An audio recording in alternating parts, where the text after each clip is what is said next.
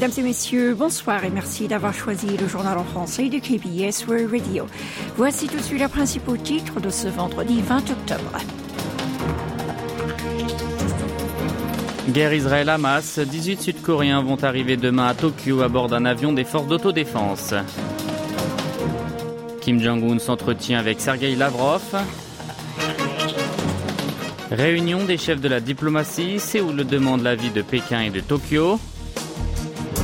Et enfin, Jeux para-asiatiques de Hangzhou, le plus grand événement d'e-sport régional débute dimanche.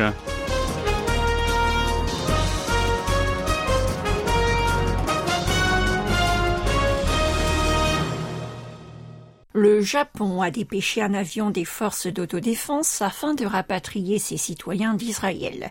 Selon Gedo News, un cas C-767 a transporté aujourd'hui 83 personnes jusqu'en Jordanie. Parmi elles figurent 10 Sud-Coréens et un conjoint de nationalité étrangère. D'après l'agence de presse japonaise, Tokyo les a fait monter à bord du ravitailleur afin de remercier Séoul d'avoir transporté le week-end dernier 51 Japonais dans son avion militaire. À cette occasion, la ministre nippone des Affaires étrangères avait exprimé sa gratitude par téléphone à son homologue sud-coréen Park Jin et les deux chefs de la diplomatie s'étaient mis d'accord pour coopérer afin de rapatrier leurs ressortissants. Les 83 passagers doivent tous arriver tôt demain matin à l'aéroport de Haneda. Et face à l'aggravation des affrontements armés entre Israël et le Hamas, Séoul a rehaussé le niveau d'avis de voyage pour l'État hébreu et le Liban au troisième qui correspond à une recommandation de départ. Cette mesure est légèrement plus élevée que l'avis spécial aux voyageurs émis le 8 octobre dernier pour l'ensemble du territoire israélien, à l'exception de la bande de Gaza et les zones situées dans un rayon de 5 km autour de celle-ci. Les avertissements de voyage gérés par le ministère sud-coréen des Affaires étrangères sont les suivants. Le niveau 1 correspond à prudence au voyage. Quant au suivant, restriction au voyage. Le niveau 3, pour sa part, recommandation de départ. Et enfin, le quatrième, interdiction de voyage. S'y ajoute l'avis spécial aux voyageurs qui peut être lancé pour une période maximale de 90 jours en cas de danger à court terme. Ce dernier correspond à un niveau 2,5 selon l'échelle générale. Le ministère a demandé aux Sud-Coréens se trouvant dans les régions dangereuses de les quitter et de se rendre dans des lieux sécurisés. Il a également appelé ses citoyens qui prévoyaient de voyager voyager dans ces zones à annuler ou à reporter leur départ. Il continuera de surveiller de près la situation locale et examinera la possibilité d'ajustements supplémentaires concernant les avis de voyage si nécessaire. Le dirigeant nord-coréen s'est entretenu hier avec le ministre russe des Affaires étrangères à Pyongyang. À cette occasion, Kim Jong-un a exprimé à Sergei Lavrov sa volonté de mettre en œuvre fidèlement les accords conclus lors de son sommet avec Vladimir Poutine afin d'établir un projet à long terme pour des relations bilatérales stables et tournées vers l'avenir. Selon l'agence centrale de presse nord-coréenne, les deux hommes ont échangé des opinions franches sur des sujets qui préoccupent leurs deux nations.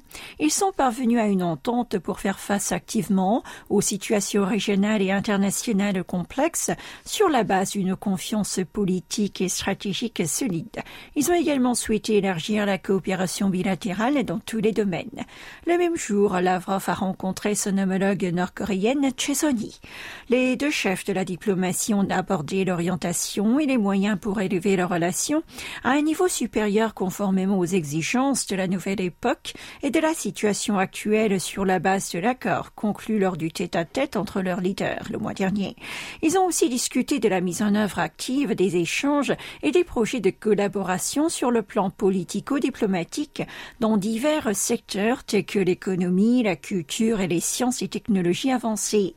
Lors de ces discussions, un programme d'échange entre les ministères des Affaires étrangères des deux pays pour la période 2024-2025 a également été signé et la visite du ministre russe des Affaires étrangères en Corée du Nord aurait également pour objectif d'aborder les mesures de suivi du sommet le mois dernier entre Kim Jong-un et Vladimir Poutine.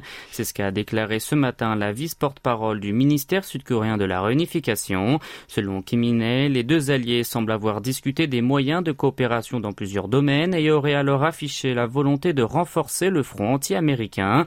Sergei Lavrov aurait aussi partagé le résultat du récent tête-à-tête -tête entre le président russe et son homologue chinois Xi Jinping. Selon l'officielle sud-coréenne, l'entrevue a dû aussi porter sur les circonstances internationales, notamment les réactions conjointes face au conflit entre Israël et le Hamas et la guerre en Ukraine. Concernant les éventuelles transactions d'armes entre la Corée du Nord et la Russie, Kim Il a souligné que son gouvernement pense que leur coopération ne doit pas violer les normes internationales, notamment les résolutions du Conseil de sécurité des Nations Unies. Et pour affirmer ce chapitre, la Corée du Nord a tenu des propos très violents suite à l'arrivée sur le sol sud-coréen du bombardier stratégique américain B-52H. Pour elle, cet avion de combat est sa première cible de destruction. C'est ce qu'a annoncé aujourd'hui la KCNA.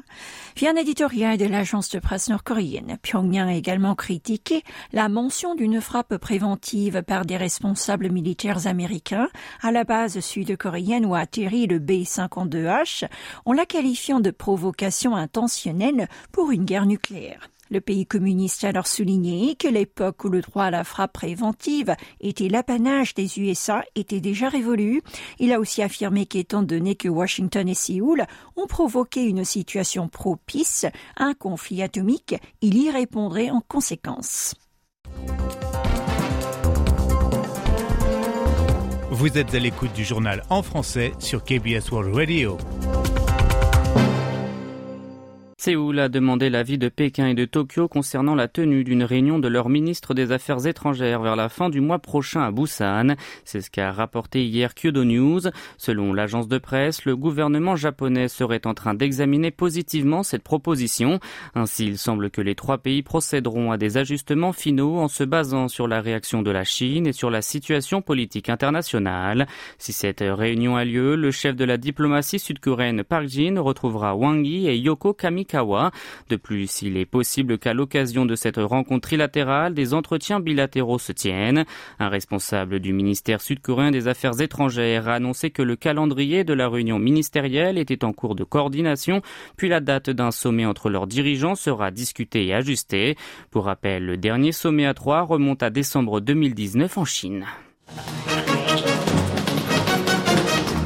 Sport à présent. Les Jeux para-asiatiques de Hangzhou s'ouvrent après-demain avec une grande cérémonie d'ouverture.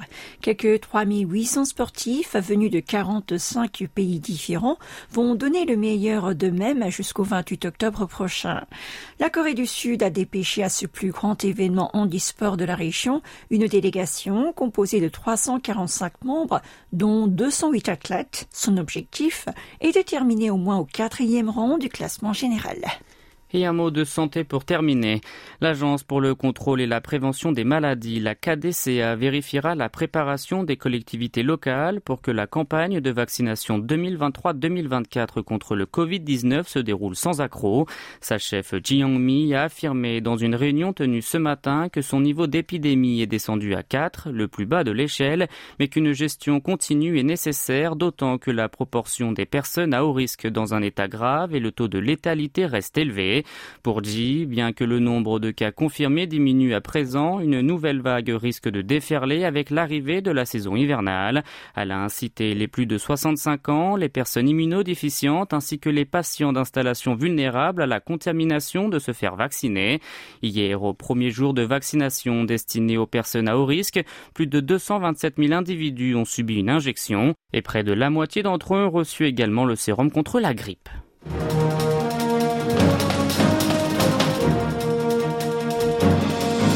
La fin de ce journal qui vous a été présenté par Ohayang et Maxime Lalo. Merci d'avoir été à l'écoute et excellent week-end sur KBS World Radio.